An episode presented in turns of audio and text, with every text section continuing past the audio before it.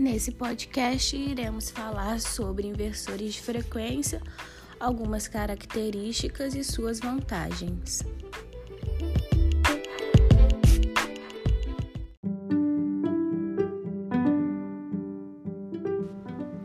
Bom, meu nome é Laisa, sou aluna do sexto período e vou dar início ao podcast.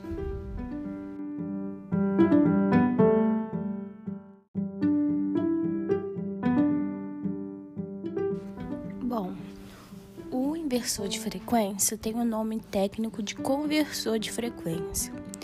Ele é um dispositivo eletrônico que vai converter a tensão da rede alternada em um barramento CC.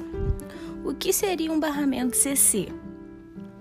Esse barramento é um circuito intermediário é, do inversor que possui a tensão contínua, que é obtida pela retificação da tensão alternada de alimentação, ou através de fonte externa, e ele ainda vai alimentar a ponte inversora de saída com o IGBT. É, o inversor de frequência é muito utilizado em motores elétricos, controlando a velocidade, como foi relatado no resumo. Essa velocidade de rotação controlada pelo inversor é dependente da frequência da tensão de entrada. Em outras palavras, quanto maior a frequência, maior a rotação, e quanto menor a frequência, menor a rotação. Então, o inversor de frequência nada mais é do que um controlador que tem a finalidade de ligar o motor elétrico e, ao mesmo tempo, ele varia a frequência e a tensão que é fornecida para o motor, com o principal foco de controlar a velocidade e a potência. Com o uso dele, temos a vantagem de poder controlar a velocidade do motor com uma baixa perda de torque e também conseguimos diminuir aqueles trancos que acontece quando a gente liga ou desliga a máquina. Isso tudo com o inversor devidamente programado.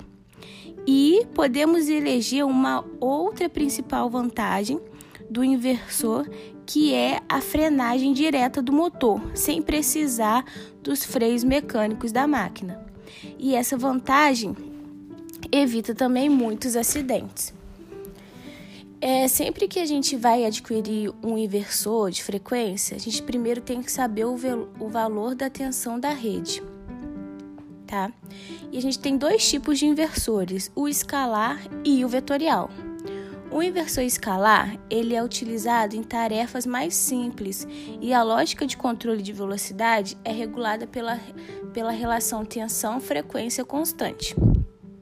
Já o vetorial se torna mais complexo porque possui algoritmos que são inseridos no seu software de controle, fazendo com que eles alterem a relação entre tensão e frequência, porque aí eles conseguem ajustar o, o torque. Então, a principal diferença entre a capacidade de inversão, então essa é a principal diferença entre capacidade de inversão. Com isso, o inversor de frequência vetorial, ele é mais usado quando há necessidade de um nível de precisão mais alto.